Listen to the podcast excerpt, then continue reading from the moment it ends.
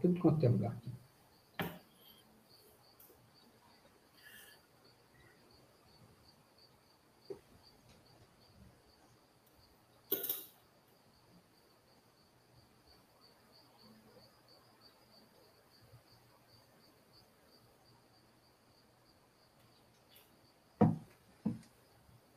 Boa noite, boa noite a todos, sejam bem-vindos, sejam todas bem-vindas.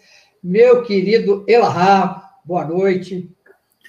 Boa noite para você, Adnilson. Boa noite para todos os nossos companheiros de Barra Mansa, nossos companheiros do Brasil e do mundo ligados conosco. Boa noite para todos nós. Que maravilha! Então, nós vamos para aproveitar bem aqui o nosso irmão, Estava né? conversando com ele aqui. Ele vai terminando a palestra. Nós vamos ficar aqui aguardando as perguntas, porque esse tema de hoje é maravilhoso. Né? Muitos os chamados e a transição. Então, vocês já vão preparando aí a pergunta aí. Então, nós temos gente aqui, já apareceu nossa irmã lá de São Paulo, né? tem né, do Paraná. Que coisa boa, né? Então, nós vamos fazer uma leitura aqui da, do livro Palavras de Luz, essa beleza aqui. Né? Francisco Cante Xavier, pelo Espírito de Emmanuel. E são várias mensagens né, de vários livros. E em especial aqui, a gente abriu Palavras de Emmanuel, capítulo 40, Trabalho. E diz assim: Não ouvidemos que Jesus passou entre nós trabalhando. Examinemos a natureza de sua cooperação sacrificial e aprendamos com o Mestre a felicidade de servir santamente. Podes começar hoje mesmo. Uma enxada ou uma caçarola constituem excelentes pontos de início. Se te encontras enfermo, de mãos inabilitadas para colaboração direta, podes principiar, mesmo assim, servindo na edificação moral de teus irmãos. Tá aí um recado breve de Emmanuel, como sempre, maravilhoso. Boa noite, Nair Santana. Boa noite, meu querido irmão Inácio de Oliveira. Iná... A Nair Santana de Volta Redonda, representando o Movimento Espírita de Volta Redonda. Nosso querido irmão Inácio, do 41º Conselho Espírita de Unificação. Boa noite ao meu querido Felipe Souza, também, de Volta Redonda. Charlete. Boa noite, minha irmãzinha Rita de Caça, Pena Coelho. Nosso irmão André também já está aqui. Que maravilha. Boa noite, Vânia, Nilson, Tânia Maria, Luiz Gustavo. Sejam todos bem-vindos. Eu vou fazer a prece e passar a palavra ao nosso grande expositor de hoje, que vai nos trazer importantes reflexões. Vamos orar. Amado Jesus, amigo incondicional das nossas vidas. Benfeitores espirituais que coordenam, que orientam, o nosso querido movimento espírita. Que alegria, Jesus, estarmos aqui reunidos em vosso nome para estudarmos, refletirmos os vossos ensinamentos. E queremos aproveitar esse instante de prece para rogar as suas bênçãos de fortalecimento, de saúde, e pedindo sempre, Jesus, lembrando aquele pai aflito, aumente a nossa fé, a nossa esperança, dando-nos força e coragem para prosseguirmos nessa tarefa honrosa de divulgarmos a terceira revelação, a doutrina espírita codificada por Allan Kardec. Rogamos pelo nosso querido irmão, com muito carinho, mais uma vez aceitou o nosso convite, Jorge Elahá, que ele seja amparado e envolvido por esses mensageiros. E é para ele, Senhor Jesus, que vamos passar a palavra e assim, mestre, em teu nome, em nome dos benfeitores espirituais, em nome de Deus, pedimos então a permissão para dar início ao nosso trabalho de hoje. Que assim seja, graças a Deus. Então, esse nosso querido irmão que já está aí no movimento espírita, começou lá em 1980, pouco tempo, né? Já na juventude, iniciando essa tarefa maravilhosa, e já a partir de 1987, nesse grande trabalho junto à Federação Espírita da Rondônia. Meu querido irmão, Ceareiro do Cristo, a palavra é tua. Seja bem-vindo em nome do nosso querido movimento espírita. Muito obrigado e uma boa noite para todos os companheiros que estão chegando agora na nossa live. Boa noite para todos nós. Nosso momento de reflexão hoje vai fazer um trabalho de cotejo entre algumas passagens contidas no Novo Testamento e alguns esclarecimentos encontrados na doutrina espírita que são consentâneos com essas passagens apresentadas dentro do texto dos evangelhos. Jesus, ao que sabemos, era muito dado a contar histórias, a contar parábolas. E os estudiosos dizem que somando seus ditos parabólicos, que são pequeninas frases, e suas parábolas, somavam ao todo 40 dessas expressões metafóricas que Jesus teria apresentado, entre parábolas e ditos parabólicos.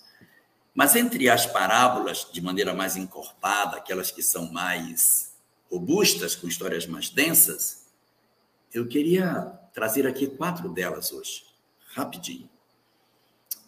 A primeira delas está no Evangelho de Mateus, no seu capítulo 13, são sete parábolas que ele conta uma atrás da outra. Começa com a parábola do semeador, depois vem a parábola do joio e do trigo, depois vem a parábola do grão de mostarda, depois vem a parábola do fermento, parábola do tesouro escondido, parábola da pérola perdida, parábola da rede, e assim ele vai seguindo numa série de parábolas. Eu quero pegar duas hoje dessas: parábola do joio e do trigo, parábola da rede. Parábola do joio e do trigo, sinteticamente, planta-se joio, planta-se trigo, o inimigo planta joio, não dá para separar no começo, no final o semeador diz, olha, deixa crescer, no final a gente junta. Quando chega a hora da colheita, ele verifica o que é joio, o que é trigo, separa o trigo para o celeiro e aquilo que é joio, ele junta e queima. Junta e queima. Que presta vai para o celeiro, não presta, ser queimado. Parábola da rede, a última dessas sequências de parábola, dessas sete parábolas, também no capítulo 13. Na parábola da rede, uh, os pescadores vão ao mar e jogam a rede, tiram os peixes. Ao trazerem os peixes, não, não separam. Deixa chegar na praia. Quando chega na praia, abre a rede. E na rede separa os peixes que prestam do que não prestam. Os peixes bons eles levam, os que não prestam, devolvem para o mar. Terceira parábola que nos interessa na noite de hoje, a parábola dos talentos, está também em Mateus, no seu capítulo 27. A parábola dos talentos é aquela que conta a história de um dono de uma vinha que viajou, dono de uma propriedade, viajou e deixou com um cinco talentos, com outro empregado dois e com outro um, e pediu que eles atuassem com esse dinheiro e multiplicassem. O primeiro de cinco fez dez e recebeu parabéns. O segundo de dois fez quatro, dobrou também, recebeu seus parabéns. E o terceiro, com medo, pegou o talento e enterrou. Quando o dono da vinha chega e encontra essa circunstância, dá parabéns aos dois primeiros. E ao terceiro, que não multiplicou o talento, enterrou com medo, ele manda tirar o talento e dar para aquele que mais tem, e aquele que tem pouco, pouco que tem lhe será tirado. E assim ele foi lançado nas trevas exteriores. Então ele perdeu a possibilidade de trabalho. Novamente ocorre uma separação, um julgamento em que um, aqueles que seguem o que era previsto têm um tratamento, os que não seguem têm outro. Agora, temos uma outra parábola. No capítulo 22 de Mateus, as quatro são de Mateus. Ah, no capítulo 22, a parábola do festim das bodas. Jesus conta a história de um rei que vai casar seu filho e prepara toda a festa e manda chamar os convidados. Os convidados simplesmente são indiferentes ao convite. Um vai cuidar dos seus negócios, outro fica em casa. Ninguém quer saber da festa do rei. Ah, o rei fica muito bravo. E aí manda seu exército destrói a cidade, queima tudo. E aí pede aos seus servos que saiam catando quem tiver na rua e convide todos, todos que puderem para irem para o casamento. E aí todos vão para o casamento. Chegando lá, ele celebra a festa com aqueles que não eram os que em princípio teriam sido convidados. E encerra a parábola dizendo que muitos são os chamados, mas poucos são os escolhidos. Nessas quatro parábolas, é, nós vamos encontrar histórias diferentes, é, contextos distintos, mas elas têm um ponto de convergência. Em todas essas quatro, existe a presença do bem e do mal juntos, que não são separados. Não se separa no início, deixa, deixa crescer, deixa desenvolver, toca o barco, deixa seguir. Lá na frente é que ele vai fazer a separação. Quando é na parábola do joio e do trigo, ele diz: não separa agora que a gente pode arrancar o trigo no meio do joio. Deixa eles frutificarem. Na hora da colheita, a gente vai ver, aí a gente separa. Quando pega as espigas, essa é, essa é trigo para cá. Essa espiga, hum, não tem nada dentro, é joio para lá. Vai tocando nas espigas e vai sentindo. A espiga do milho, quando você pega e esfrega na mão, ela se esfarela e ficam só os grãos do trigo, como se fosse péssimo um arroz. E já a espiga do, do joio, que é muito parecida com a espiga de trigo, olhando não dá para diferenciar, mas quando você pega e esfrega na mão, ela se esfarela, não tem nada dentro, não tem fruto nenhum. Então ele pega e separa. Então, olha como ele, ele separou o bem do mal no final. Os bons foram para um canto, e de repente, quando chega os maus, vão para outro canto, e ele queima os que estão é, como joio. Na parábola das redes, a mesma coisa. Eles fazem a colheita, tiram os peixes da água, e aí vamos separar? Não. No final, separa. Então, não separa no meio. Deixa.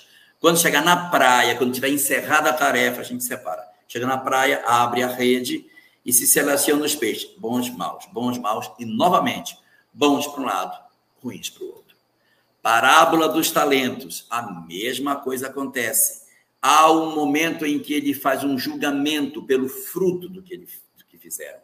Ele deixa as pessoas seguir e no final, quando ele volta, é que ele vai apreciar o que você fez, o que você fez. Vamos então ver. Esse fez, esse não fez. Então, o que fez será abençoado, será bonificado. E o que não fez, o pouco que tem de será tirado e ele não vai ter mais nada e ele é colocado.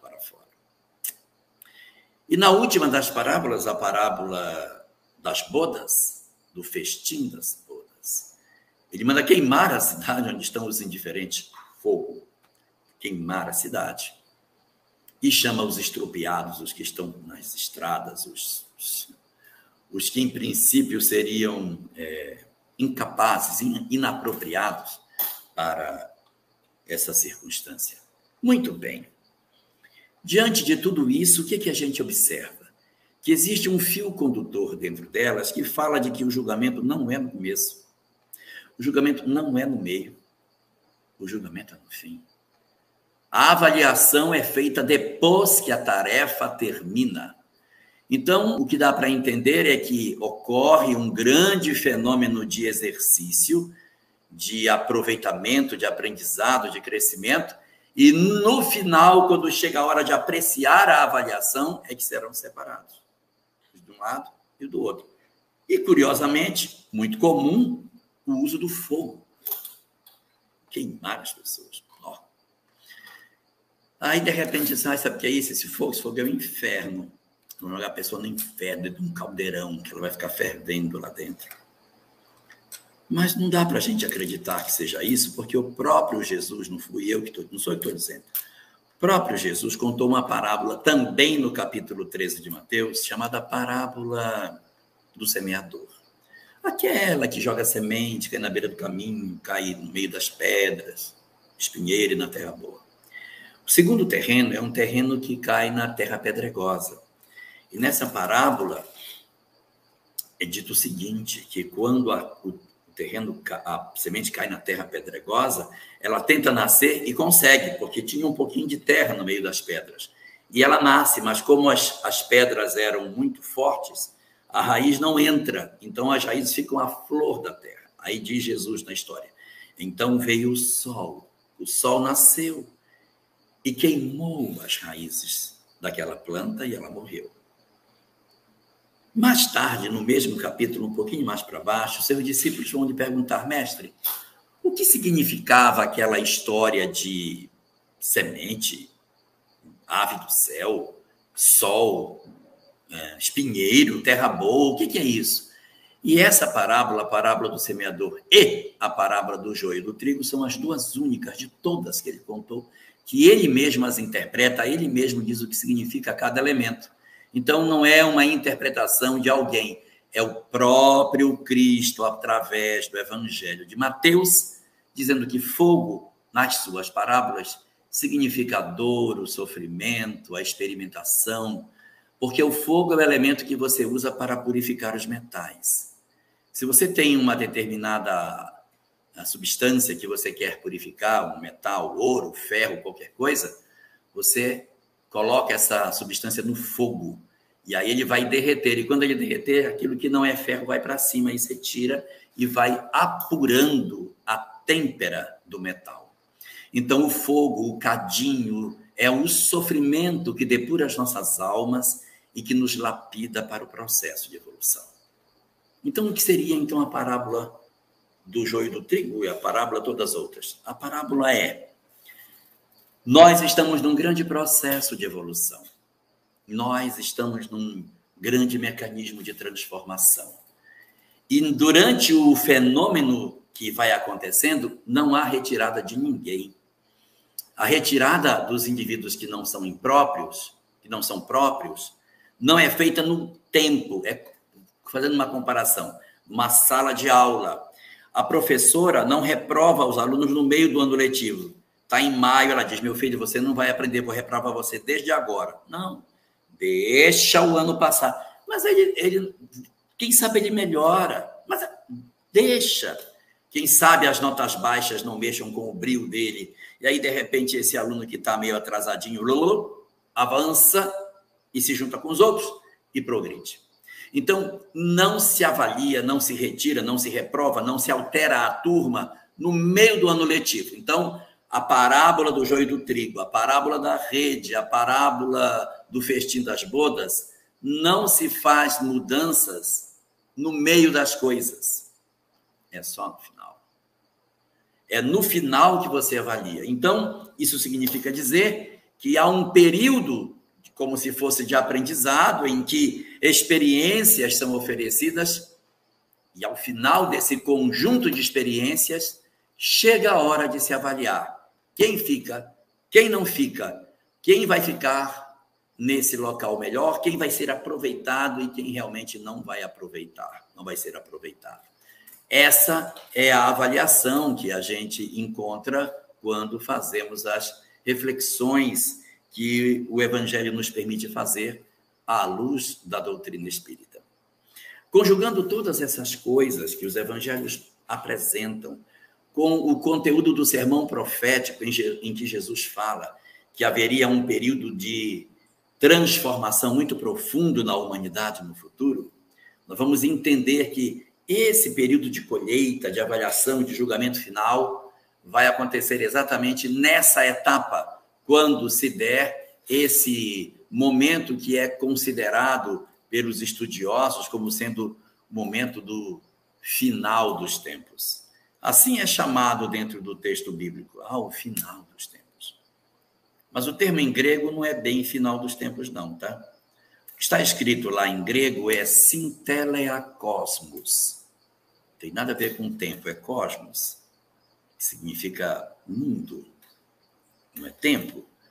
E sinteleia não é fim, é resultado, síntese. A palavra síntese, ela é inspirada na, no, no na palavra sintéleia do grego. Então, a síntese, a sintéleia. Tá, no que que isso resultou? Qual foi o resultado disso? Qual foi o fim disso? O fim não de término, mas o fim como produto final. Então, esse é o sentido de sintéleia cosmos. Até mesmo quando nós consultamos a Bíblia em Esperanto, o que nós encontramos lá como tradução de sintéleia cosmos é maturidio de la mondadio. Quem conhece Esperanto sabe que Maturidio della Mondaggio significa maturação ou maturidade do mundo. Tem nada a ver com o final dos tempos. Mas foi como, de repente, os nossos estudiosos assim consideraram e consolidaram para nós a verdade como se de fato eh, nós tivéssemos que considerar que Jesus estava falando do final dos tempos e não do resultado dos tempos, porque realmente é mais razoável o resultado. Sim, vamos ver o razoável, é, o resultado do tempo. O que, é que nós colhemos no final? Vamos ver o que, que aconteceu. Vamos, traz para cá, vamos ver o que é joio e o que é trigo. Traz para cá, vamos ver quais são os peixes que nós temos. Traz aqui, vamos ver quem dobrou seus talentos, quem não. Traz para cá e vamos ver quem realmente atendeu o convite do casamento. Os que não atenderam enfrentarão o sofrimento, a queima, o incêndio, ou o, a, o queimar do joio, ou aqueles que serão lançados em sofrimento, aquele que não multiplicou o talento. Então, nessa circunstância, nós percebemos que todo esse desenho sobre esse processo de, de transformação, ele nos conduz a uma determinada circunstância. É que Deus, na verdade, ele não estabeleceu de princípio que ele só iria cuidar de alguns e não de todos, como se não existissem vagas no mundo melhor para todas as pessoas. Quando um planeta experimenta esse fenômeno de evolução, como nós estamos passando, no dizer da doutrina espírita, não há vagas limitadas para dizer assim: olha, desse conjunto de espírita na Terra só vai poder ficar 20%. Não tem vaga para todo mundo, não. Não, tem vaga para todo mundo, gente. Mas, mas não tem. Tem. Mas como você pode me provar que tem vaga para todo mundo? Porque o universo é infinito. A Terra não é o único lugar onde nós podemos habitar. A questão 76 de O Livro dos Espíritos nos assevera que os espíritos são os seres inteligentes que habitam o universo. Não são a Terra. Nós não somos propriedade da Terra, nós podemos estar em qualquer globo, em qualquer planeta. A nossa circunstância de estarmos habitando a Terra são duas. A primeira delas é o nosso grau de evolução, então por isso que a gente está aqui. A gente não tem condição de ir para um planeta mais evoluído, tem que ficar aqui. Então por isso que estamos aqui. Mas tem muitos planetas em grau de evolução parecido com o planeta Terra.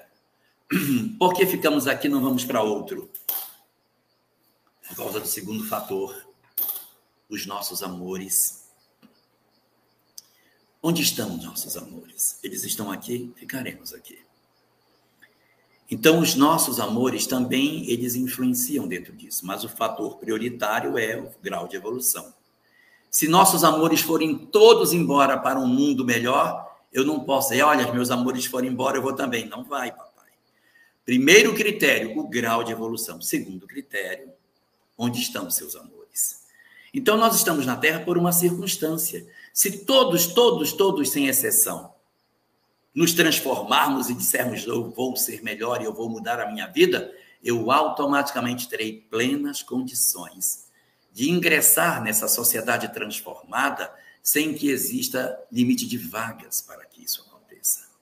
Isso é o belo, porque não existe, mas não existe mesmo número pré-definido daqueles que alcançarão a condição de permanência na Terra. É por isso que, quando nós consultamos aquilo que a literatura espírita dispõe sobre a análise das falas do Cristo, ele diz: muitos são chamados. Por que muitos são chamados? Porque todos foram chamados, todos foram convocados, mas alguns não se mostraram capazes a permanecer. Nem todos dobraram os seus talentos, nem todos se mostraram como trigo multiplicando os, gen, os, os germes que tinham dentro de si.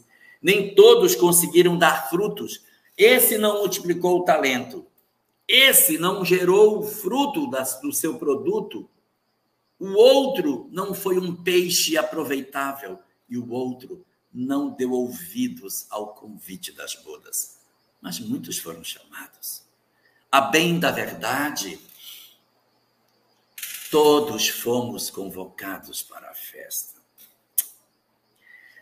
Todos os espíritos que encarnaram na Terra ao longo dos últimos milênios, todos estão convocados para permanecer no orbe após o majestoso trabalho de transformação que nós iremos experimentar. Todos nós. E por que podemos dizer isso? Porque a nenhum de nós foi negado o conhecimento espiritual. Aponte para mim um povo antigo que não teve religião. Aponte para mim um povo antigo onde sua religião não falava que temos que praticar o bem. Aponte para mim uma religião antiga que dissesse que o homem não tem alma. Aponte para mim uma religião que seja que dissesse que aquele que não faz o código que está previsto do bem não iria para um lugar ruim. Todas diziam: o homem possui uma parte imaterial. O homem vai viver após a morte. Nós temos uma maneira de viver entre os homens que vai nos conduzir a um local feliz. Aqueles que viverem o código de conduta da nossa religião viverão em lugares lindos na presença de Deus ou dos deuses, pouco importa, mas o código que dizia que a fraternidade, o amor, o desapego dos bens terrenos era importante, isso se derramou sobre toda a humanidade o tempo todo. Então ninguém pode dizer, mas eu não fui convidado, nunca ouvi falar disso. Todos fomos almas convidadas para esse processo. Ocorre que nós não demos ouvidos. Nós não valorizamos o que aconteceu nas nossas vidas em termos de lição espiritual. Os atrativos do mundo físico nos eram ainda muito mais significativos. Clamava dentro de nós a posse dos bens da terra. E por esse motivo, nós nos tornamos arredios em termos de mudança interior nós fomos tão complicados do ponto de vista espiritual que até o bem que nos era ensinado nós transformamos em mal. Nós somos almas tão difíceis, tão complicadas, que até a verdade trazida por Jesus, que é o puro amor, sua doutrina está calçada exatamente no puro amor, até essa nós conseguimos corromper. Eu fico assim, às vezes, me indagando, gente, como é que a gente consegue ser desse jeito, né? Porque o que era a mensagem de Jesus? Vamos relembrar. É amor ao próximo, é o perdão, é a caridade, é a renúncia dos bens terrenos, é a busca de uma pureza espiritual, é uma conexão com Deus. Cada coisa linda. Socorro aos que padecem, dividir o que se tem com quem não tem, perdoar as pessoas Puxa, e o que foi que nós fizemos com esse conhecimento? Nós, não estou falando que foram outros, somos nós, em outras existências, investindo roupas sacerdotais de outras épocas. Nós, nós, não estamos falando de outras pessoas. Nós, vestindo a, a capa do sacerdócio em outras eras, transformamos o cristianismo numa doutrina de violência, de opressão, Criamos instrumentos de guerra a partir das nossas crenças religiosas. Promovemos torturas, mortes, calabouços, violências sem par por toda a Europa. E não foi só um ano, não. Nós somos tão complicados que nós ficamos 1.260 anos fazendo isso. Foi muito tempo, gente, foi muito tempo, é mais de um milênio totalmente equivocado. E a gente não despertava disso. Quantas pessoas foram sacrificadas pela nossa maneira equivocada de enxergar as coisas? Então, na verdade, nós próprios ah, corrompemos o próprio bem que chegou nas nossas mãos. Nós estamos assim, é o resultado da nossa imperfeição. Nós somos tão tortos espiritualmente que tudo que dão para nós, a gente entorta.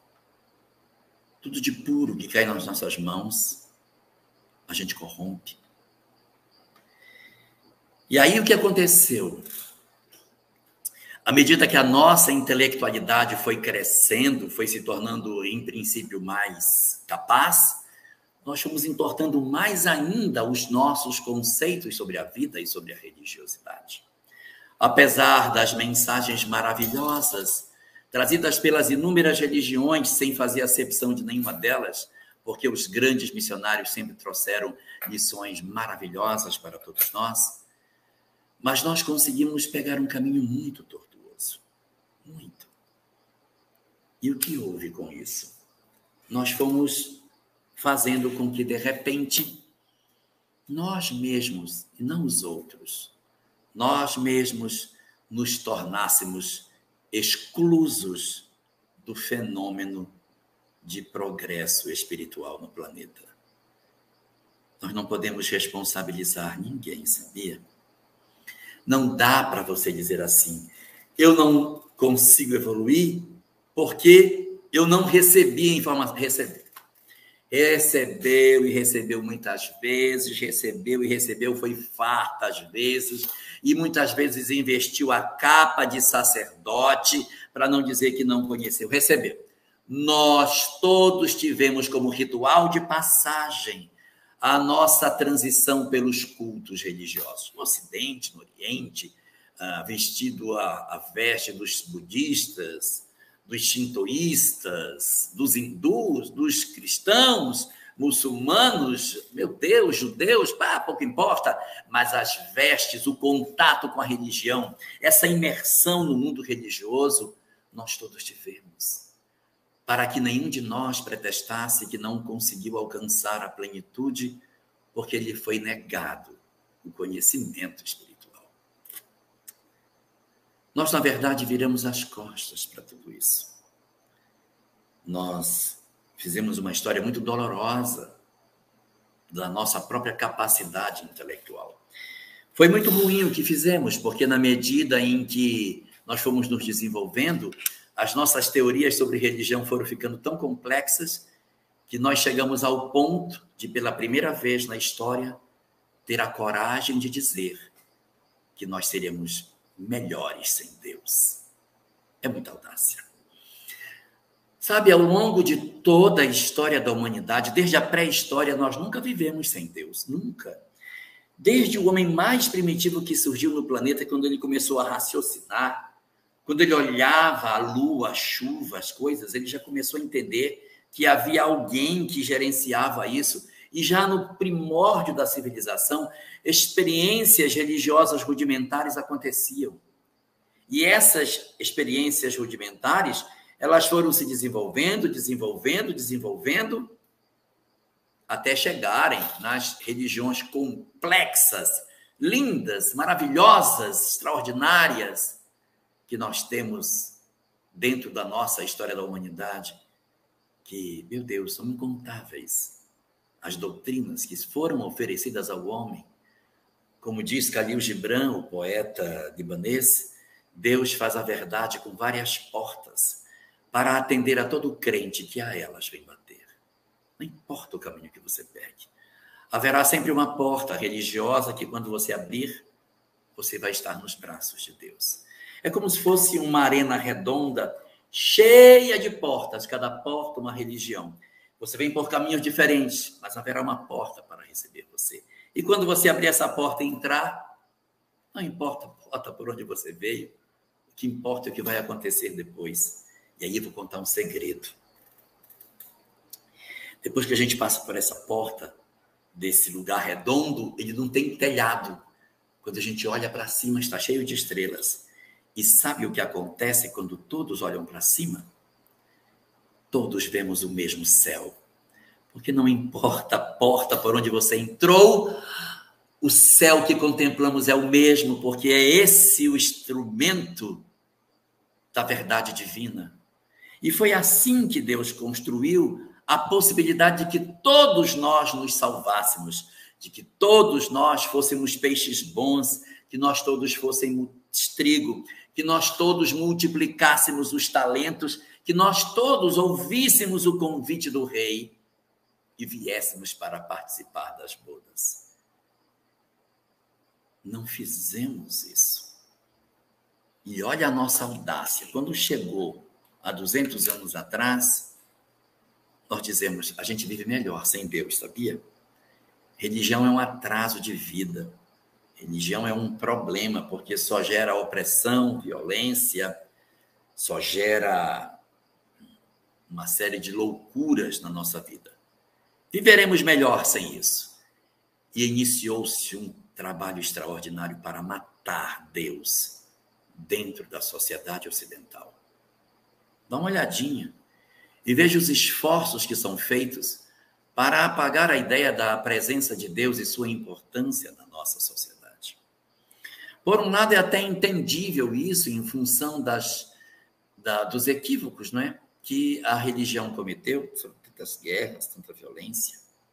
É verdade, a religião pode ter cometido enganos, mas a espiritualidade nunca fez mal a ninguém. E o homem do século XIX extirpou do coração da humanidade as duas coisas juntas, ele arrancou junto a religião e a espiritualidade e nos jogou no século XX como uma civilização distante de Deus. A miséria de sociedade infeliz, descrente, que tateia no escuro, que não entende o que se passa, que seus medos, seus pavores tomaram tamanhos gigantescos, ampliando os níveis de ansiedade, de depressão, de sofrimentos na humanidade que estertora, sem que nós consigamos entender a razão pela qual tudo isso acontece. Ah, porque acontece. Ora, porque acontece. Nós estamos tentando desvincular cada vez mais a nossa relação de Deus nós estamos querendo cada vez mais nos mostrar como se nós fôssemos capazes de viver sem a presença do Criador, sem a força de Deus nas nossas vidas. Lê do engano, viu?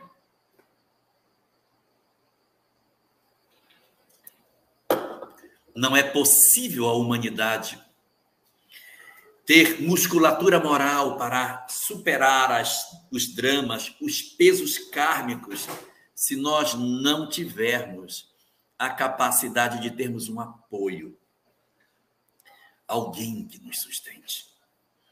E aí eu vou contar um segredo para vocês. No livro Ceareiros de Volta, existe uma frase muito bonita lá. Só que o livro é da década de 60. Ele falou isso, mas ninguém conseguiu entender na época o que era. Lá nessa obra, existe uma mensagem que diz assim: Olha o que diz. A fé é o galardão que Deus reserva a todos aqueles que se credenciam na obra do bem. Então, a fé é o galardão, ou seja, a recompensa que Deus dá a todos os que fazem o bem. Você fez o bem, sua recompensa é a fé. Parece até uma praga, né? Assim, filho, você fez o bem? Fiz. Ah, então eu vou lhe dar fé, viu? E você, você fez? Não, não fiz o bem. Ah, então você vai ficar sem fé. E a gente não entendia direito, mas isso estava escrito lá atrás. Agora a gente sabe o que é. Mais recentemente, os cientistas descobriram uma substância chamada ocitocina. É um neurotransmissor da felicidade. É uma substância que o próprio cérebro produz quando ele tem determinadas experiências. Por exemplo, quando a mulher amamenta, a felicidade que ela sente em amamentar o bebê move mecanismos no cérebro e ela produz ocitocina. Ela enfrenta um estado de felicidade íntima indescritível. Amamentar é um dos movimentos mais mágicos que a criatura humana faz, porque a mulher, ao amamentar, ela se sente útil, ela se sente num exercício de amor indescritível.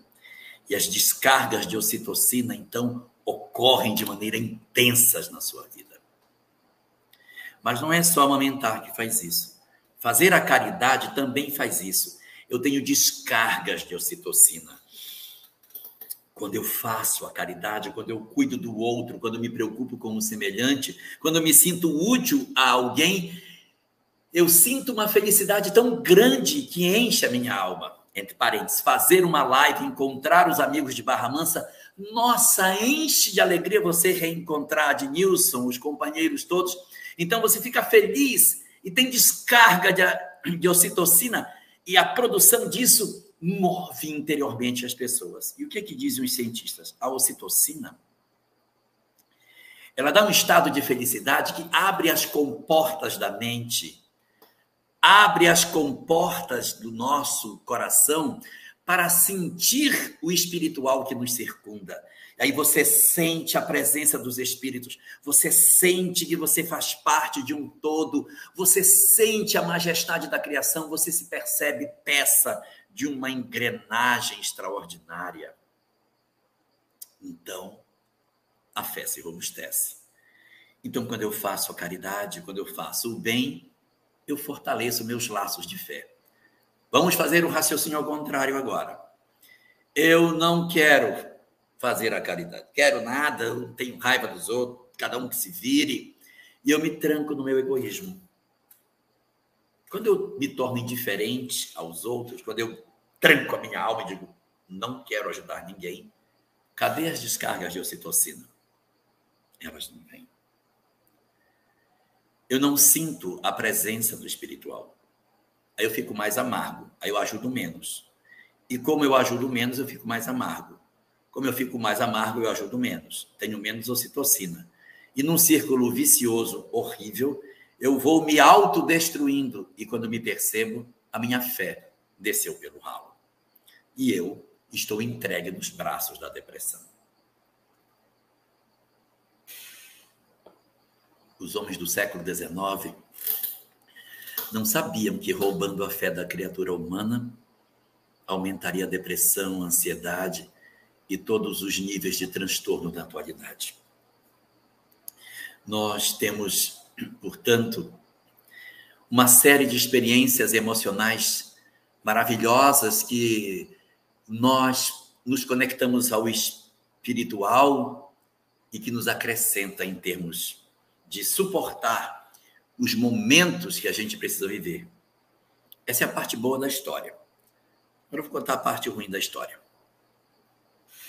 É que exatamente no período em que se aproxima a chamada avaliação, que os espíritos dão o nome de transição planetária, aquilo que era chamado de final dos tempos, é o período no qual a avaliação vai ser feita. Ah, vamos fazer avaliação. Mas quem vai ser avaliado? Só a população da Terra? Não. Vai ter que avaliar todo mundo que está ligado no planeta. E tem muita gente desencarnada. Qual é a solução? Tem uma galera do lado de lá que tem que vir para cá. Então, uma quantidade imensa de espíritos profundamente perturbados e que não têm a concessão de encarnarem de maneira muito franca no planeta, acabam sendo, nesse momento, chamados para que eles possam ter uma oportunidade nova de renascer no planeta. Eles são chamados para encarnarem na Terra nessa, nessa janela da transição planetária. O que, que acontece então na transição planetária? Ah, é o momento do joio do trigo, cara. Agora eu entendi. O que, que é o joio do trigo? Não é a hora da colheita que os dois estão juntos? é quando desce todo mundo. Então tá todo mundo aqui e desce o joio. É a hora de colher. Por que, que vai colher agora? Porque não se separou antes, durante os milênios que a Terra viveu. Esses espíritos complicadinhos e nós ficaram juntos. Quando chega o momento final, abrem-se as comportas, hora da colheita. Essas entidades começam a descer em grande quantidade, começam a descer de maneira muito intensa e a nossa humanidade sente a perturbação da chegada desses espíritos. Bom, quem não percebeu ainda que a gente está vivendo isso, não está atento, porque o mundo está numa convulsão maluca. É ideologia contrária o tempo todo, é, aumentam as violências, as tensões sociais, os ódios, as, as agressões. As redes sociais estão cheias de ódio, as pessoas estão se agredindo. Eu vejo espíritas agredindo os outros, não consigo entender, mas, mas tem. Nós então passamos a ver a partir daí um conjunto de experiências em que essa massa de entidade perturbada se mistura conosco. É a hora da colheita. Que vai fazer o Senhor, vai pegar o joio e o trigo agora está na hora de colher. Vamos escolher? Quem deu fruto, passa para o celeiro. Quem não deu, vai ser queimado. Vamos ver os peixes, vamos olhar os peixes. No meio da pescaria, não, não, não, só quando ela acabar. Chega na praia, abre a rede. Quem foi que durante esses milênios se modificou? Quem aprendeu a amar? Quem se tornou capaz de fazer um sacrifício em favor de alguém? Esses. Então, esses são os peixes bons. E esses outros? Devolve para o mar. Não serve. E quanto àqueles que não multiplicaram os talentos, os que quem foi que recebeu talento e multiplicou? Ah, eu recebi muitos talentos. Eu, eu recebi cinco talentos. Eu recebi a riqueza, escolaridade, fiz até doutorado. Eu tive condição de ganhar dinheiro, me tornei uma pessoa rica.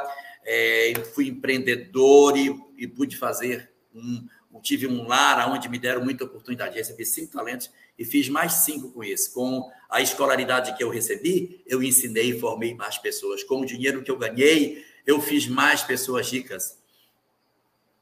Com os tesouros que foram me dados, eu fui multiplicando esses tesouros. Dupliquei o que me deram.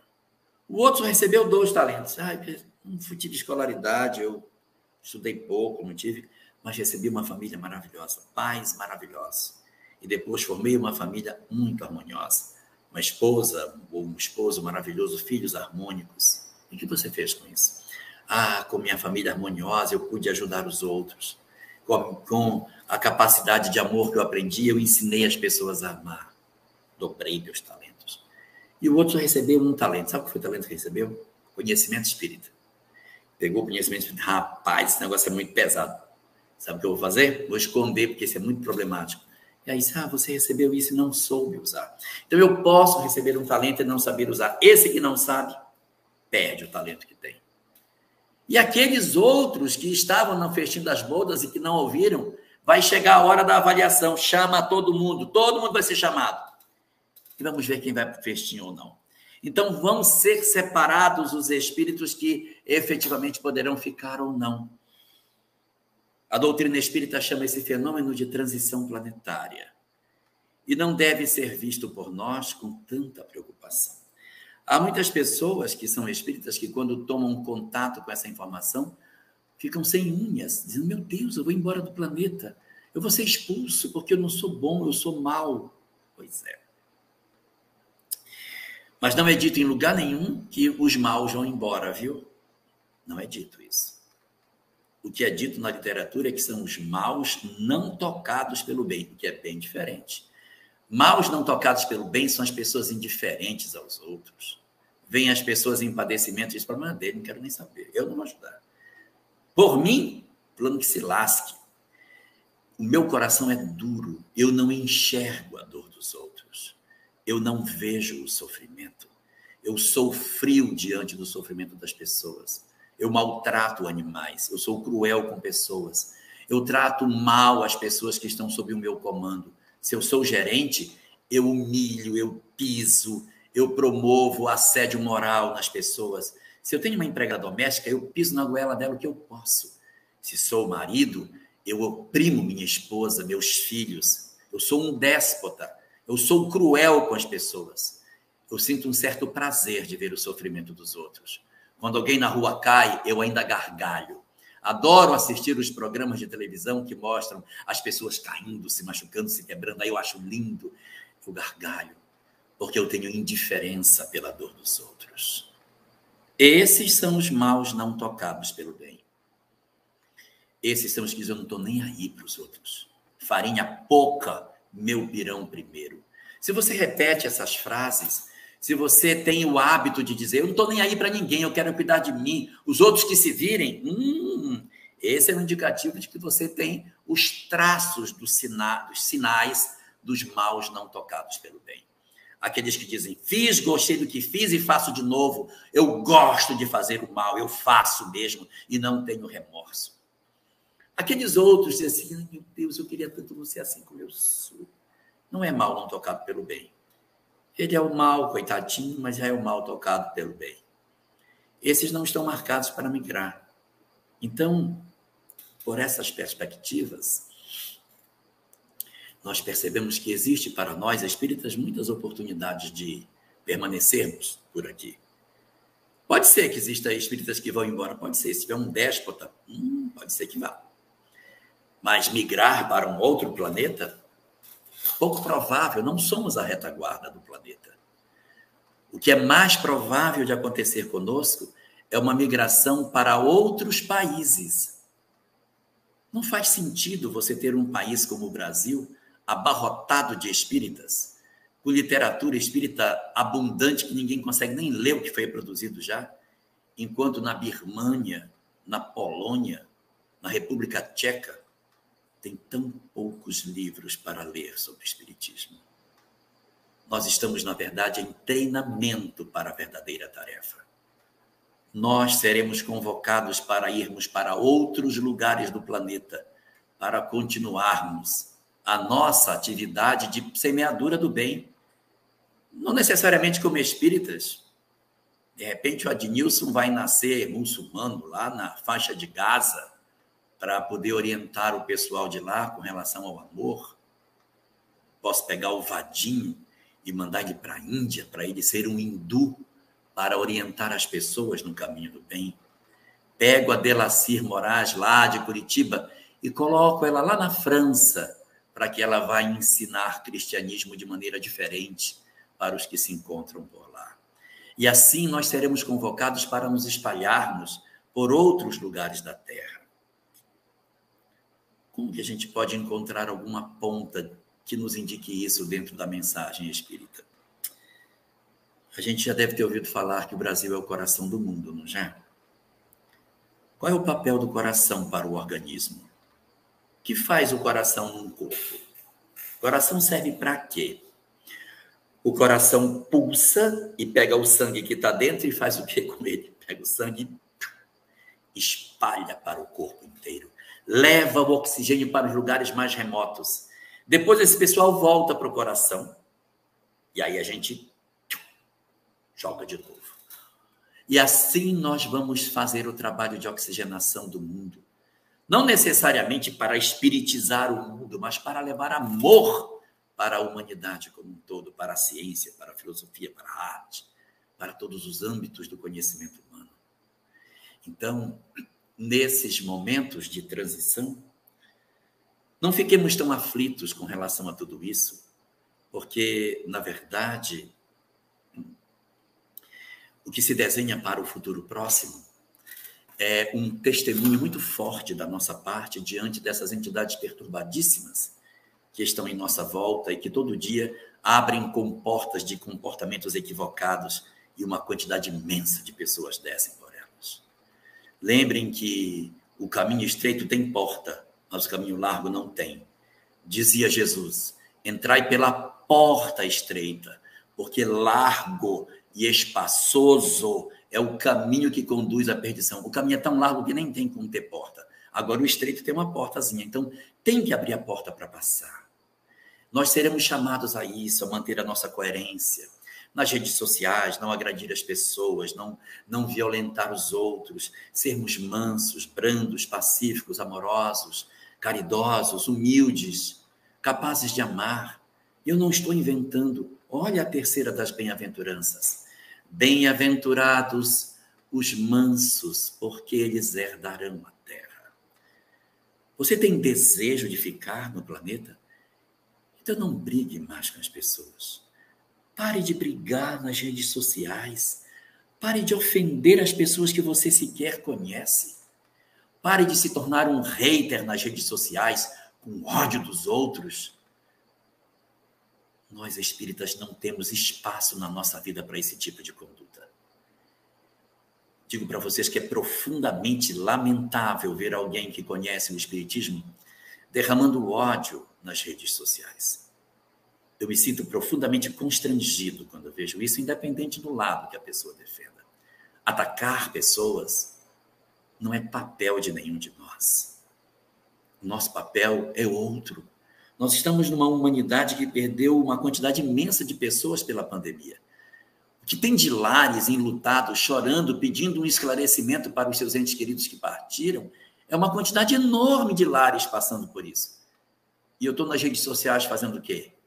Falando mal dos outros, falando mal dos outros, falando mal dos outros, o tempo todo. E as pessoas soluçando do meu lado. Isso é ou não é uma indiferença com a dor dos outros?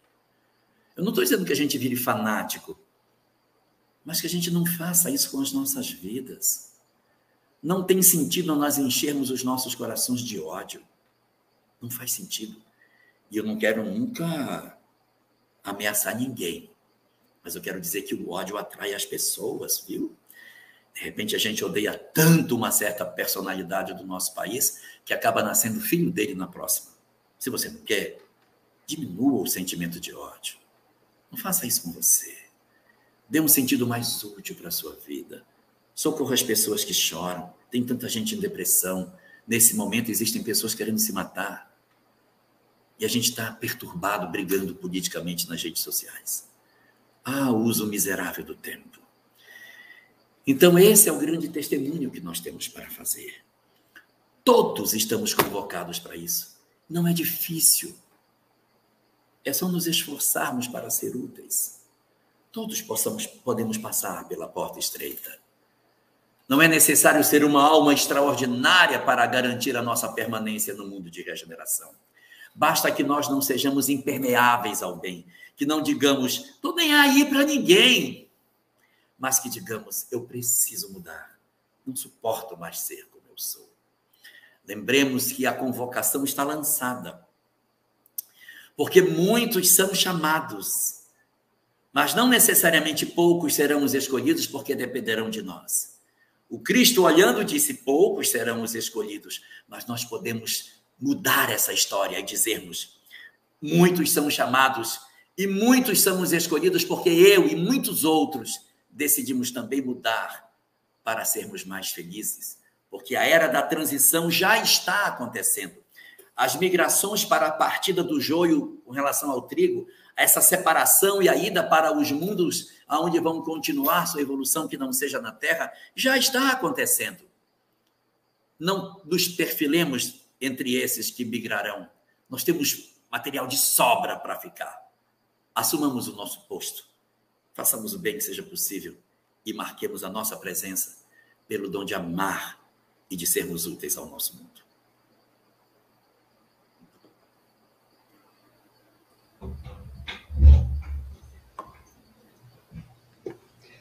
Obrigado, Elahá, pelas belíssimas reflexões. Antes de fazer uma pergunta aqui, eu quero muito agradecer aqui a presença de amigos muito queridos nossos, amigas, não somente daqui do Brasil, mas de outros países. Agradecer a presença da Ana Letícia, lá do Recife, a Carolina, Alegrete, Rio Grande do Sul, a Luci lá em Portugal, a Cristina Amaral em Valença. Olá, Patrícia, nos ouvindo aí da Flórida. Um grande abraço. Patrícia de Royals. É essa mesmo. Isso aí. José Jorge, aqui em Paraíba do Sul, do 22º Seu, aqui na nossa região. A Sandra Oliveira, Paulista, Pernambuco. A Maria Nessi de São Paulo. Maria Creuza, de Nova Londrina, Paraná. Boa noite, Daniela Fernandes, que está sempre acompanhando Elahá aí. Eunice, lá do Maranhão. A Rita Almeida, de São Paulo, capital. Ao nosso amigo Vadinho, Ronaldo Beridelli. A Luci Wolf, lá de São Paulo. Regina Ruda, de São Paulo também. E aos nossos queridos irmãos aqui de Barra Mansa, Renê, Renê Conde, a Ivete. Então, deixa, já que você saudou tanta gente, Você saudou boa. tanta gente, deixa eu saudar dois. Bom, né? A Zumira da Cruzados Militares Espíritos, meu amigo Borges, Terezinha Carvalho, de Volta Redonda, estudando a verdade, e a nossa amiga aqui, Sônia, lá de Lambari, Minas Gerais, gente de todos os estados. Com você a palavra aí, Larra. Adnilson, você ficou com raiva porque eu mandei você para a faixa de Gaza? Hein? Você ficou com raiva porque eu mandei você para a faixa de Gaza? Eu estou admirado da sua mediunidade, porque é para lá que eu preciso mesmo, né? Opa! Vamos é. ficar juntos. Maravilha. Estou com, vontade de encarnar lá, já até pedi para o meu mentor, quero encarnar na faixa de gás, quero ser muçulmano. Aí, já pensou? Né? Vai ter muita poeira no pé, mas vamos embora. Mas eu né? quero saudar duas pessoas. Você oh. saudou tanta gente, fiquei esperando que você saudasse duas pessoas. É. Uma é a dela de Moraes, lá de Curitiba, boa noite dela. E a outra é Denise Balô, de Jaraguá do Sul, em Santa Catarina. Boa noite, Denise. Denise é quem faz os bastidores do, de Moisés a Kardec junto com Álvaro Mordecai. Oh, coisa boa. Aí, tá vendo? Maravilha. É, é, é, é um momento especial, maravilhoso. É legal né? isso. É, é, a pandemia, cara, nos uniu de maneira que eu nunca imaginava que ela fosse fazer. Ficou muito bom isso. É. Lembro, lembro da Kelly, muito antes da pandemia, a Kelly lá, né? A esposa do nosso querido irmão Aurélio, falava, a gente fazia da feira do livro, e ela citava também, lá, às vezes, na livraria lá do centro. Né? Ah, um dia a gente podia trazer o Elahá em Barra Mansa. Mas, nossa, vai ser fácil, não, lá em Rondônia. E aí, olha só, né? Que maravilha essa oportunidade de estarmos aqui, essa oportunidade. Então, Marcondes de Freitas, lá de Paulista, Pernambuco. Opa, está sempre presente, Marcondes. E a Elaine, ela fez uma pergunta aqui, né, se você pode comentar um pouco sobre a diferença né, entre escolhido e eleito. Ah, eu acho que isso é sinônimo, né? É. Escolhido, eleito. De repente, pode até ter um sentido diferente em outros contextos. O eleito é aquele que passou por uma votação e foi votado e foi eleito. E o escolhido foi escolhido. Mas, no sentido bíblico, é só uma questão de tradução. Eleito e escolhido acaba sendo a mesma coisa no sentido da palavra em si, do, do texto. É, me fez lembrar aqui o Saulo, né? Vaso escolhido. É. é. Vaso eleito, vaso escolhido. É, exatamente. Nesse sentido, a palavra tem o mesmo. Que bom. Então, boa noite mais uma vez aí, Elahá. É, vemos nós no movimento espírita, companheiros que falam tanto do céu, mas esquece do sofrimento da terra. O que falar dessa atitude, né? Você trabalhou bem esse tema aí. Quer que eu responda? Sim. Ah, tá. Volta. Nosso amigo José Jorge aqui, do nosso sul. Volta para ela ficar aí, porque de repente. Isso, deixa ela aí. Olha, José Jorge, essa circunstância da gente não ter, de certa forma, essa sensibilidade, ela às vezes decorre da nossa própria história. E é difícil a gente dizer assim, ah, fulano, fulano nem se importa. Sabe, a gente vem de uma história multimilenar de tantas coisas.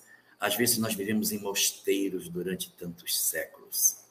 Fomos almas enclausuradas dentro de instituições que nós não víamos nem a luz do sol, debruçados em cima de mesas, copiando livros, na condição de copistas, ou monges gregorianos que passávamos o dia cantando Saímos apenas na madrugada para plantar, com votos de silêncio, em que nós mantínhamos o silêncio o tempo todo para que nós não desperdiçássemos, em instituições em que era proibido rir.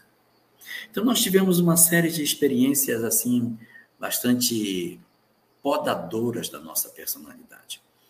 E aí, quando hoje nós nos defrontamos com a doutrina espírita, nós já fazemos um progresso imenso quando a gente diz: não, sabe, a gente tem que se preocupar com o semelhante.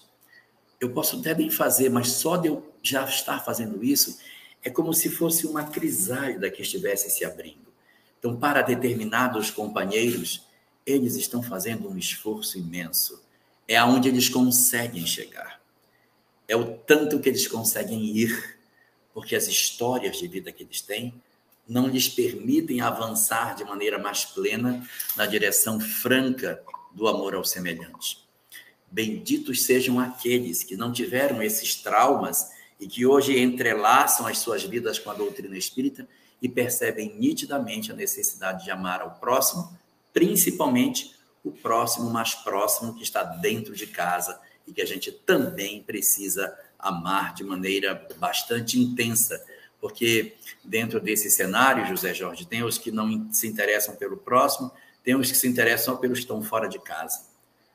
E tem aqueles que descobriram que tem os de casa também para a gente cuidar primeiro e os de fora também, como momento segundo desse grande trabalho de amor ao semelhante.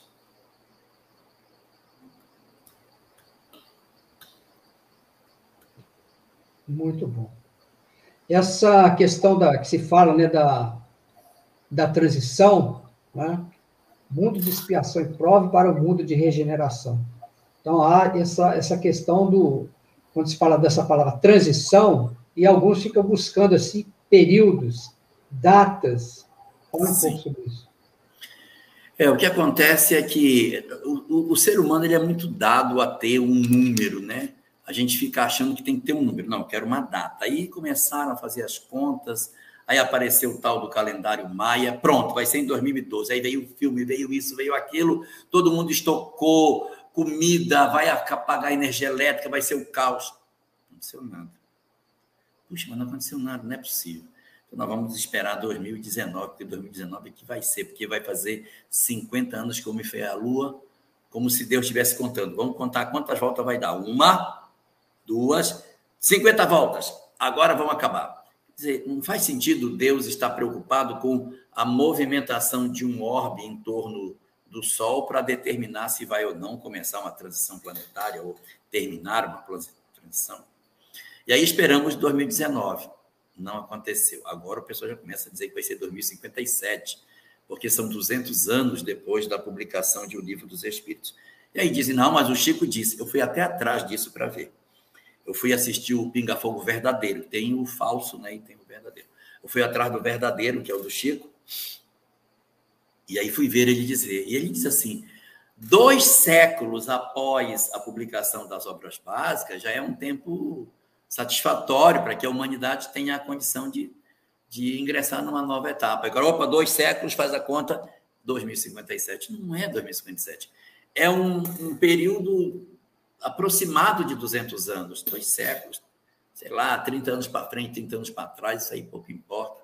Mas é uma expectativa, isso não é assim.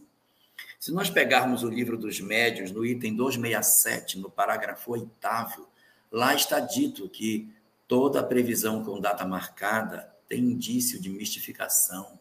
Não faz sentido nós ficarmos abraçados nessas ideias de que a transição planetária tem uma data para acontecer.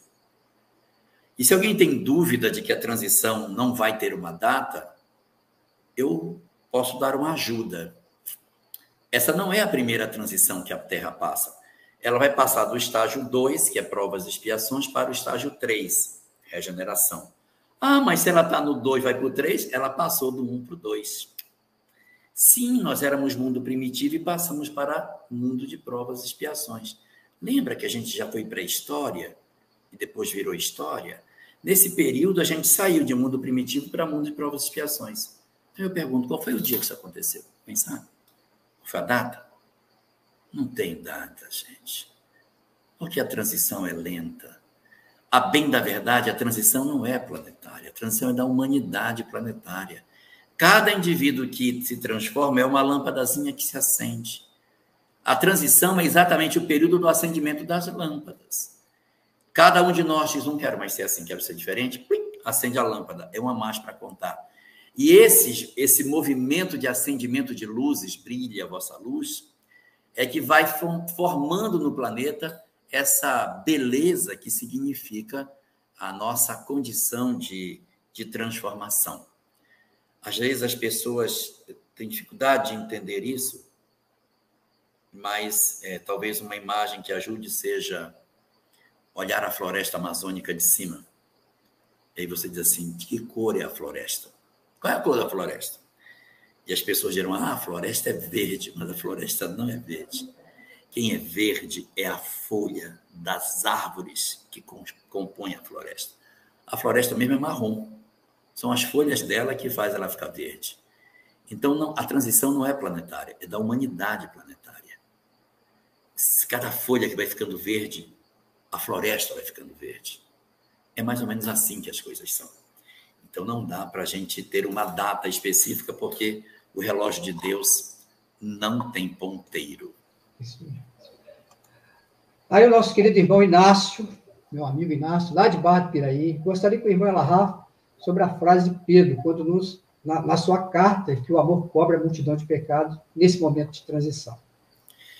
Exatamente, Inácio. Isso está no capítulo 4, versículo 9 da carta de, de Pedro, se eu não me engano, onde diz que o amor cobre a multidão dos pecados. Então, lá no na livro A Gênesis, no capítulo 18, se eu não me engano é no item 32, está dito o seguinte: na hora da transição planetária, haverá as almas que já realmente justifica ficar.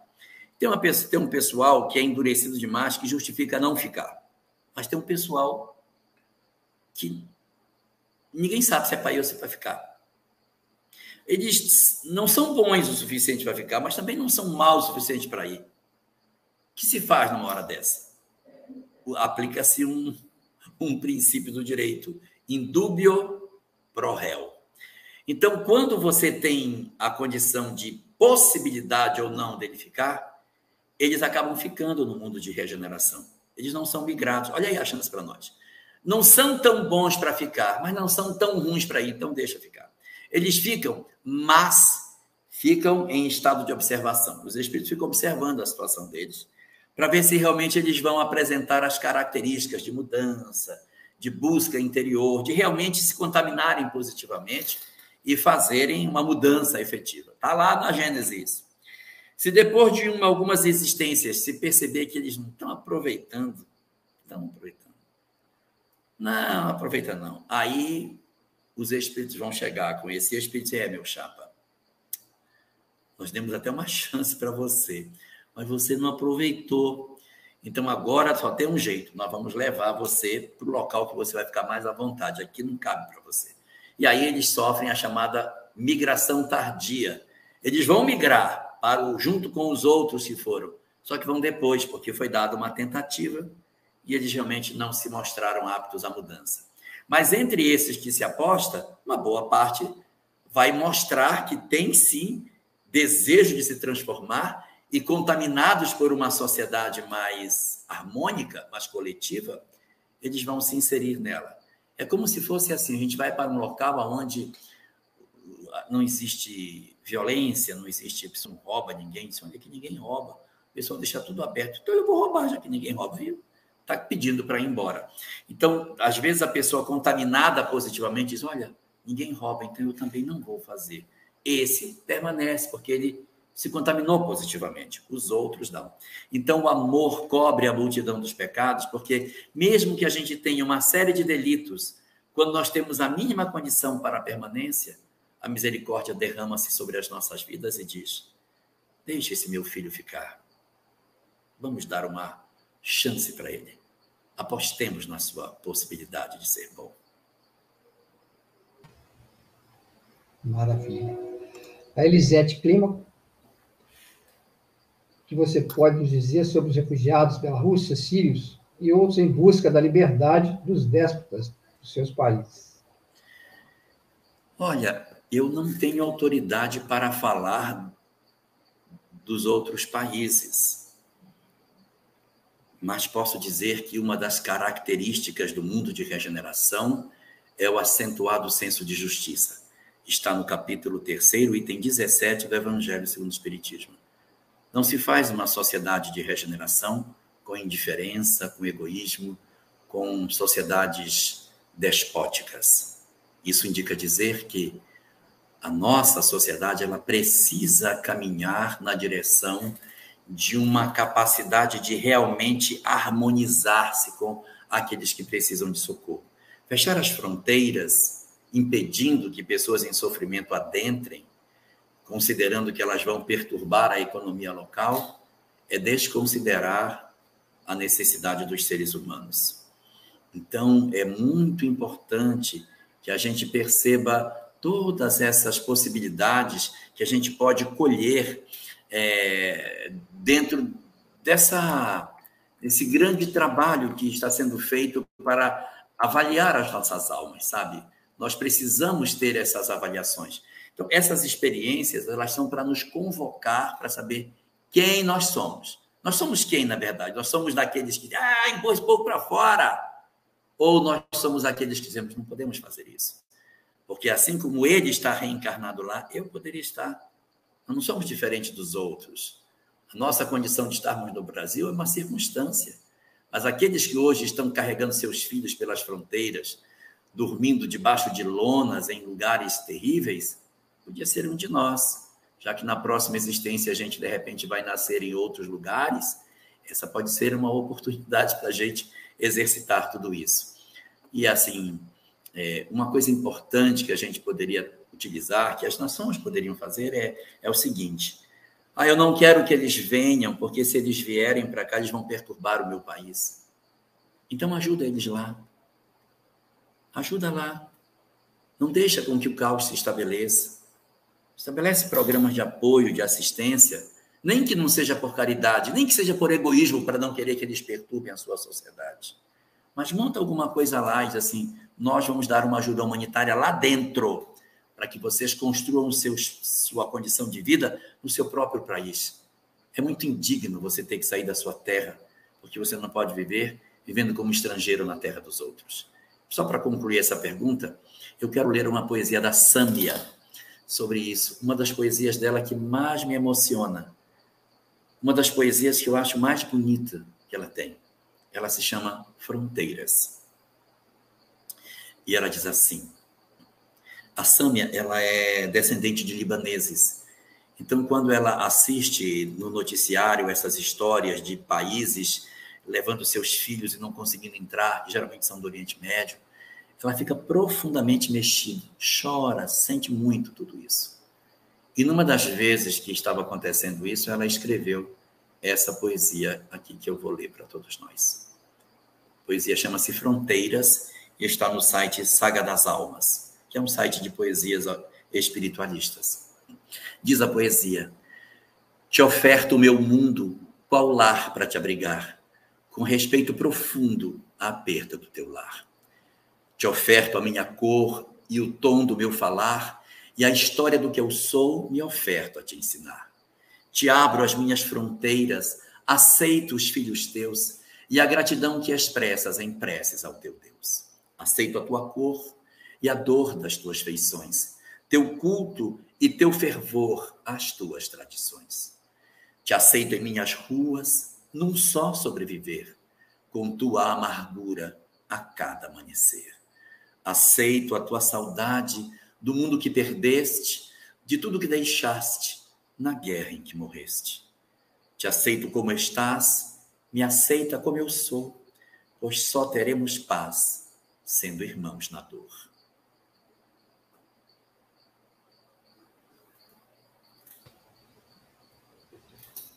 Nossa, mãe. Não cabe, né, a gente fechar fronteiras, não cabe o Brasil fazer isso. E há um detalhe, viu? O Brasil ele é diferente de outros países porque os outros países recebem os refugiados e criam guetos e colocam essas pessoas, não misturam na sociedade. Nós, brasileiros, nós somos tudo misturado. Eles chegam aqui, daqui a pouco está mundo já está casando com um brasileiro, com três gerações já se perdeu tudo. Nós somos assim. Esse é o nosso maravilhoso dom, o dom de sermos absolutamente acolhedores. Fale da Sâmia. Já falei. É? Já, já falei. Disse que ela, ela é descendente de libaneses. Diz tudo isso. Dá tempo de mais duas perguntas? Dá, né? Claro, claro que sim. Opa, então vamos lá. Então vou colocar aqui. É, é Barra Mansa? É Barra Mansa? Oi? Não, a, a live é Barra Mansa? Oi? A, a, live é Barra Mansa? É, é, a live é Barra Mansa? Não, a live, a live é, é para Barra Mansa? Não, é para. É, é, exatamente. É, então pode, pode. Tô brincando. Pode ser, não tenho nenhuma live depois. Pode, pode Ô, Senhor, então vamos não estou pressionado pelo tempo, não. Deixa eu achar aqui o nosso. Às vezes eu fico aqui. um pouco aflito, porque tem outra depois, a gente não pode demorar. É, isso mesmo. Então, como nós temos essas duas, eu vou colocar a primeira aqui, é, da Sandra Oliveira, depois eu volto lá com o nosso irmão para dar né, a oportunidade aqui a Sandra Oliveira. Ela, né, nós vivemos aqui há mais de 1.600 anos evoluímos tão pouco que se diz respeito a amarmos o nosso próximo e a dois mil. Por favor, nos fale dessa lentidão, né? Pois é, Sandra, eu tenho uma coisa para contar para você. É lento, mas não é tão lento assim. Sabe por quê? Porque os bons alunos são tirados antes do final do ano letivo. Imagine que durante 20 anos 20 anos.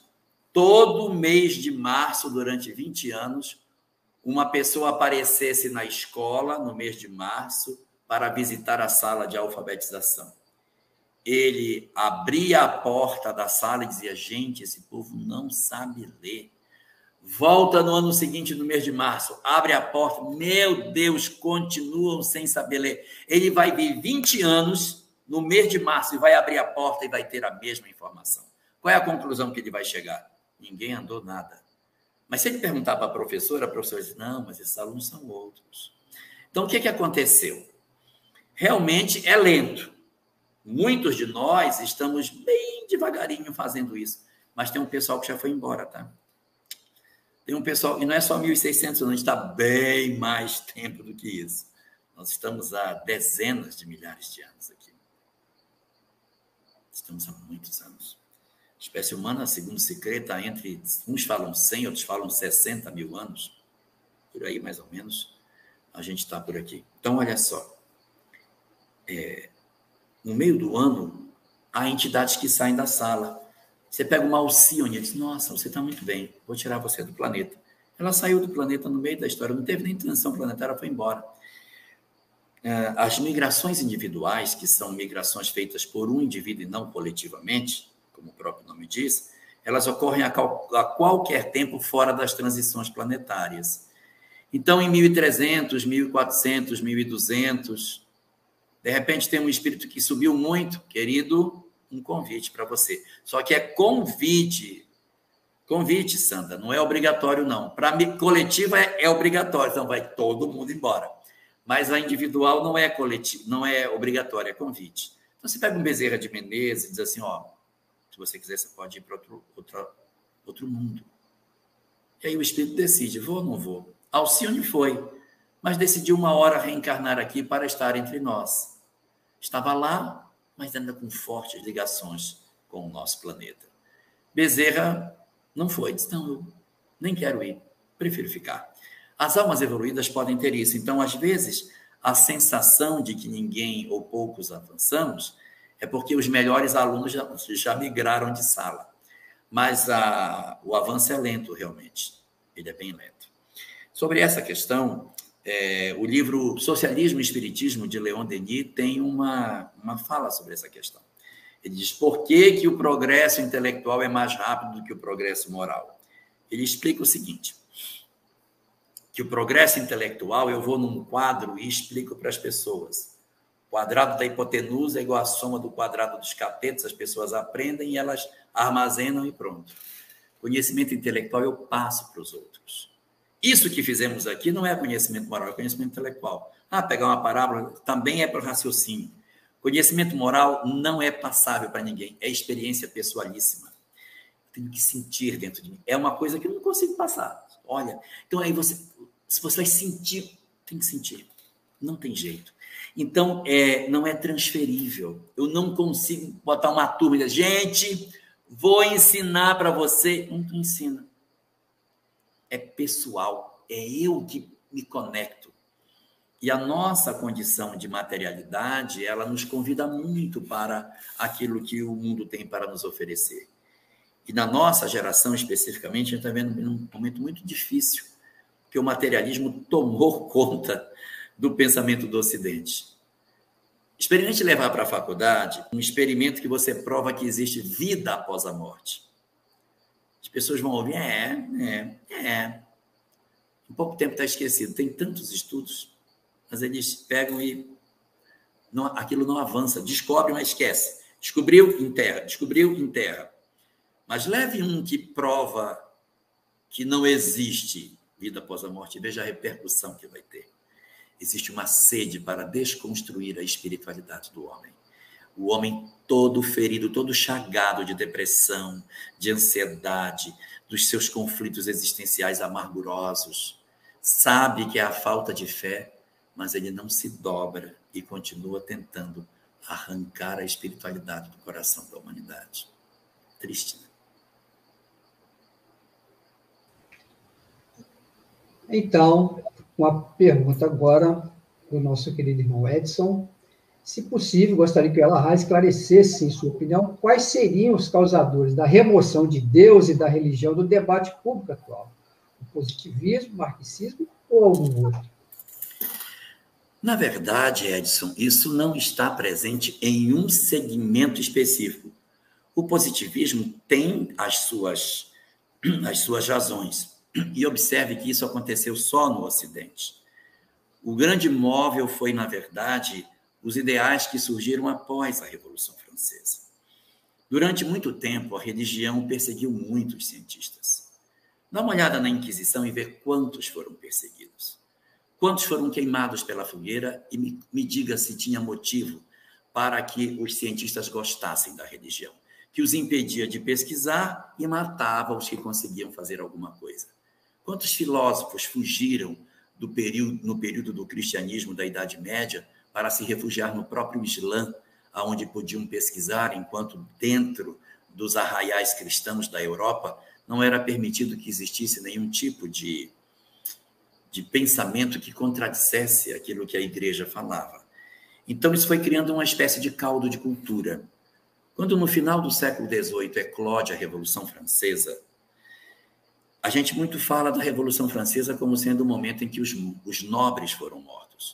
Dá uma pesquisada no que eles fizeram com os sacerdotes. Eles não mataram os sacerdotes, eles picaram os sacerdotes. Eles foram mortos, cortados pedacinho por pedacinho. Eles tinham tanta raiva da Inquisição, tanta raiva da igreja, que quando eles entraram nos templos, eles foram matando todos que eles viram pela Nunca mais, depois da Revolução Francesa, houve Inquisição na, na França. Nunca mais, nunca mais a igreja matou ninguém na França. Depois que a Revolução Francesa aconteceu, os revoltosos, aqueles que eram os, os comandantes da Revolução Francesa, eles criaram uma nova religião chamada religião razão. E a própria Catedral de Notre Dame deixou de ser Catedral de Notre Dame e se chamou o Templo da Razão. Foi feita uma festividade, uma moça desceu numa, numa peça, numa roupa toda esvoaçante, representando a razão, porque a partir daquele momento, nunca mais o homem tocaria a sua mente nos conceitos religiosos em virtude dos atos perniciosos que ele tinha. Isso estava acontecendo antes mesmo que se desse o marxismo, que vai acontecer em 1848. Nós estamos falando em 1789. Quando se fala do positivismo de Auguste Comte, também esse movimento vai acontecer um pouquinho depois da Revolução Francesa. e vai nascer um pouquinho depois. Então, é, você vai ver que essa, essas circunstâncias que levaram é todo um caldo de cultura. Então, ele não está dependente. Ah, foi o marxismo. Ah, foi o materialismo histórico. Ah, foi o positivismo. Não foi uma onda que tomou conta do pensamento europeu, assim como durante muitos séculos a onda do pensamento religioso dominou o ideário dos homens. Quando chega no século XIX, o que vai para o pensamento da humanidade é negar tudo aquilo que seja espiritual. Nós vamos desconstruir tudo que seja religioso. Então, hoje há toda uma movimentação exatamente contrária a tudo isso. E o que é mais bonito é que exatamente no século em que o materialismo diz: tomei as rédeas do mundo. Agora quem vai dar o comando sou eu. Eclodem os fenômenos mediúnicos dizendo: é, então agora me investiga, que eu vou te dar uma nova prova de que o mundo espiritual existe. Então, enquanto a religião dominava, os fenômenos não aconteciam. Quando a ciência disse agora quem manda sou eu o espiritual não existe, pulularam de todos os lugares da terra as manifestações mediúnicas dizendo: Sim, existe algo além da matéria. Materializações, levitações, mesas girantes, fenômenos de efeitos físicos extraordinários, com grandes médiums aconteceram, exatamente para que de dentro da própria ciência viessem as comprovações de que existe vida após a morte.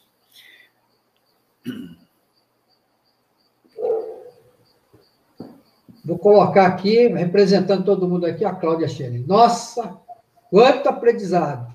Que benção! Só gratidão, meu irmão. Então, que maravilha.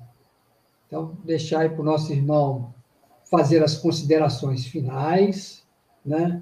Ele que vai fazer a prece para a gente de encerramento depois, e a gente aproveitar aqui para a gente divulgar a semana que vem esse encontro belíssimo de novembro. Né?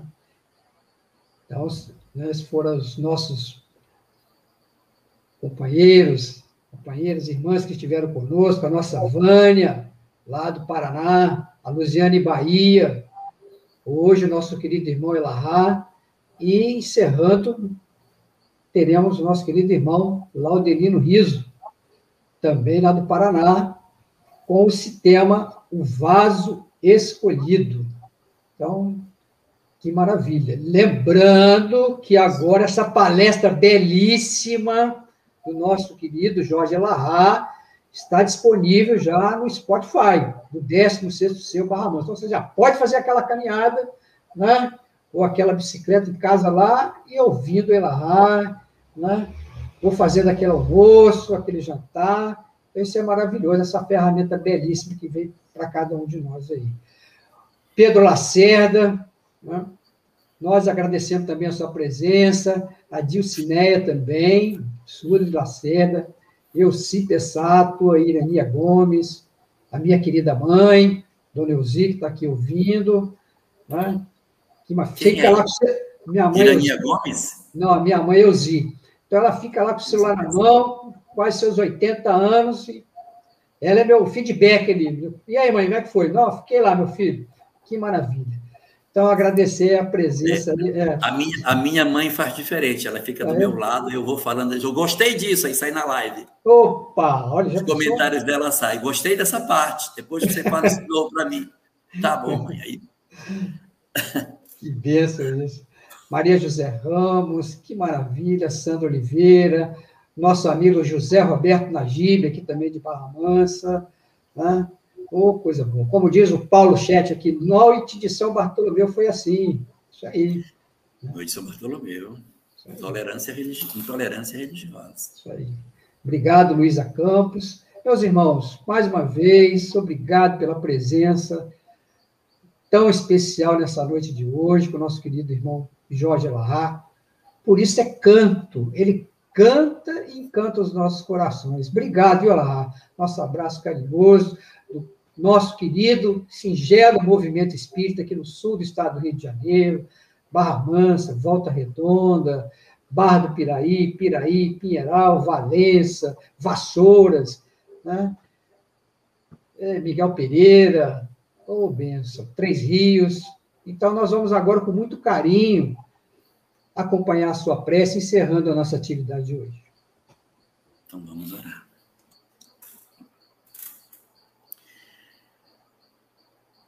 Senhor das nossas vidas, nos convocaste para que renascêssemos no tormentoso momento da transição planetária,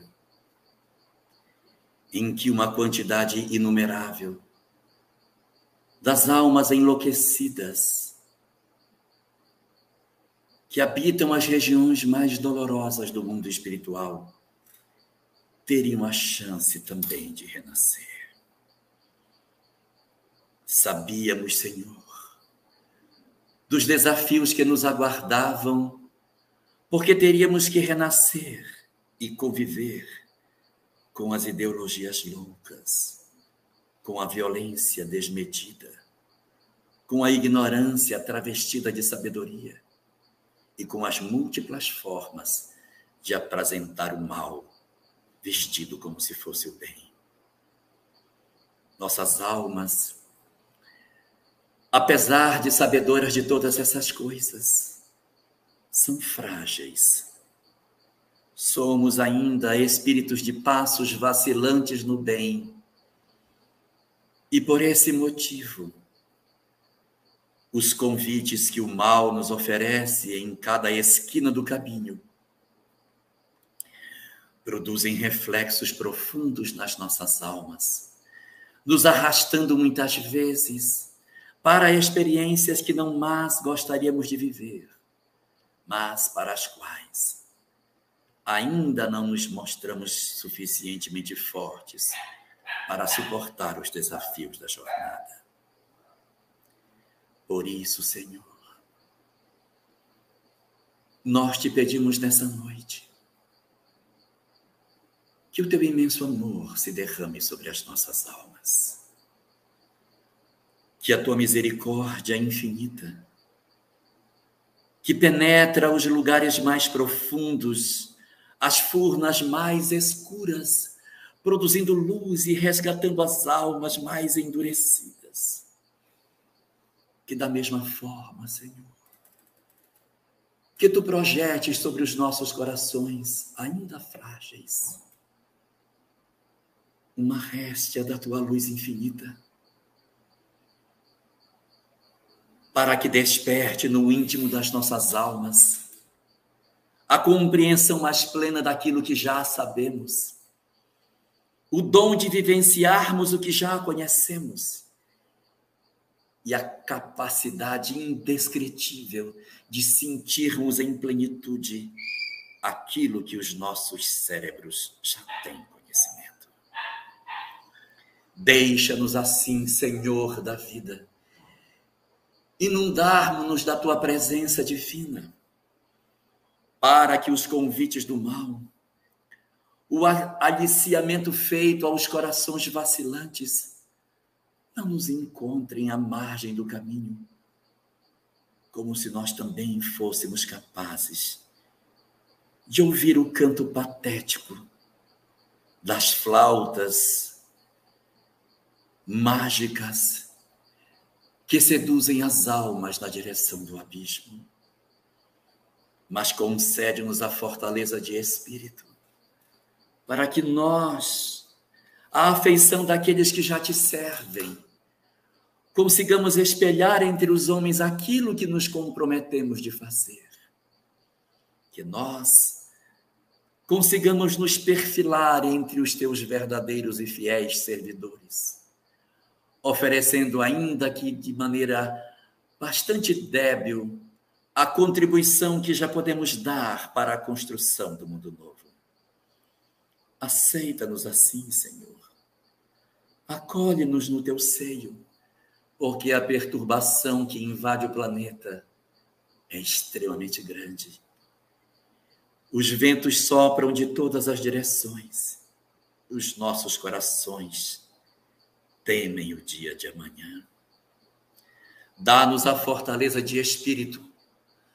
Robustece-nos a fé pela prática do bem assiste-nos nas nossas horas de dúvida e de temor e dá aos nossos corações a percepção de que tu estás no comando de todas as coisas, de que a despeito de todas as loucuras que nos circundam, no mais alto a tua luz perene rege todas as coisas sobre o universo infinito.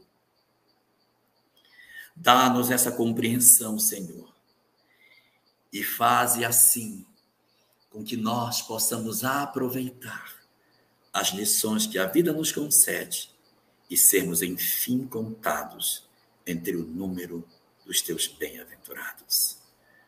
Oferece-nos assim a bênção do teu amor sobre todos nós. Derrama a tua misericórdia sobre toda a tua humanidade sofredora.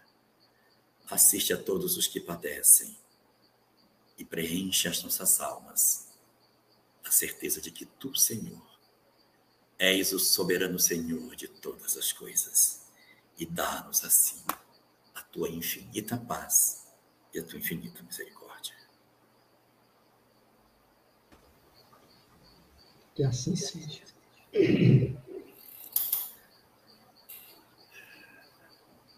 Boa noite a todos. Obrigado, Elahá, mais uma vez. Receba o nosso abraço, o nosso carinho. Então, lembrando mais uma vez, sábado que vem estaremos aqui no canal do 16º Conselho Espírita de Unificação de Barra Mansa, e teremos em dezembro também, um mês também bastante especial, encerrando o ano, né, com presença também maravilhosa para os nossos esclarecimentos, importantes reflexões. Obrigado a todos. Muita paz.